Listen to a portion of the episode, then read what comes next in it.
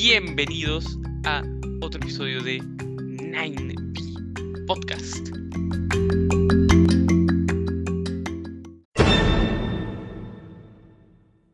Al estar aquí te muestran que están un paso adelante. Ahora, si es que Lara me pudiera recordar cuál es el tema del día de hoy.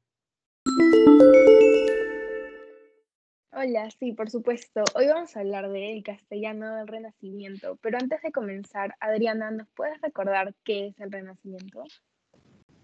El Renacimiento fue un movimiento cultural y donde las personas empezaron a presionar a las autoridades. Y ahora sí, comencemos. Bueno, para contextualizar, durante el siglo XV la realidad castellana se estabilizó los textos que se escribieron en ese entonces muestran una lengua parecida a la actual. Y también en esta época se destacó la difusión del castellano por parte de Europa y América. En este siglo también el léxico enriqueció con los latinismos, italianismos y americanismos. ¿Y cuáles son las características del castellano? Una característica es que aprendimos de los procededores, se toma inspiración de escritores de eras previas, como Platón de la antigua Grecia y Dante, quien escribió la Divina Comedia en el siglo XIV. Otra característica es que estaban predominados a la sencillez. Los artistas no hacían textos muy fuertes ni profundos. Ellos hacían poemas y textos hermosos y sencillos. Es decir, que el vocabulario no era muy complejo, aunque pueda parecer así ahora porque no conocemos las mismas palabras. Y ahora pasamos con Ignacio. Muchísimas gracias, Horacio. Yo les voy a contar un poco de cómo era la literatura de la época. Podemos encontrar autores célebres como Cervantes, Fray Luis de León, Fernando Herrera, Gutiérrez Cetina, Diego Hurtado Mendoza.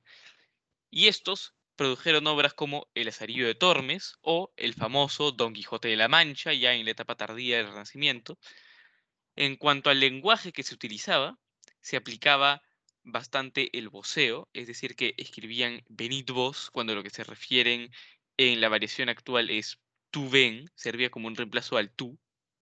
Y además se usaban verbos enclíticos, lo que significa que pegaban el verbo a la persona y así terminan con palabras como seguíale en vez de decir le seguía. ¿Qué temas abordaba la literatura de la época? Comenzó a surgir la poesía amorosa, los textos religiosos defendían a ambos lados, estaban o en contra o a favor de la iglesia, cuando antes solo existía a favor.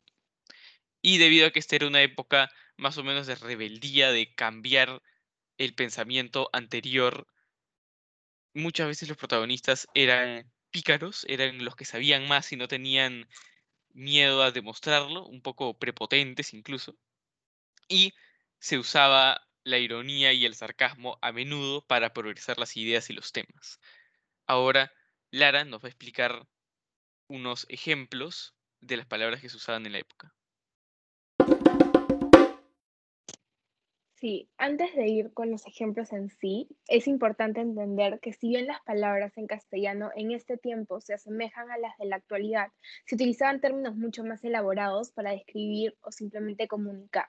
El castellano era y es conocido como una lengua romance, por lo que con las palabras también se busca obtener cierto grado de elegancia, incluso hasta hoy en día, pero se, pero se veía mucho más evidenciado en la época del Renacimiento. Algunas palabras cotidianas que ya no, que ya no vemos tanto son algunas como airado, que es un adjetivo para referirse a alguien ofendido o enojado, aposentar, que quiere decir quedarse en un lugar, calzada, para referirse a un camino o sendero, sojuzgar, para decir dominar o hablar de someter con violencia, lo que antes se decía como agüero, ahora lo conocemos como presagio, o cuando se refería a una composición poética como un soneto. Bueno, espero que les haya gustado y servido para aprender. Nos vemos en otro capítulo. Gracias.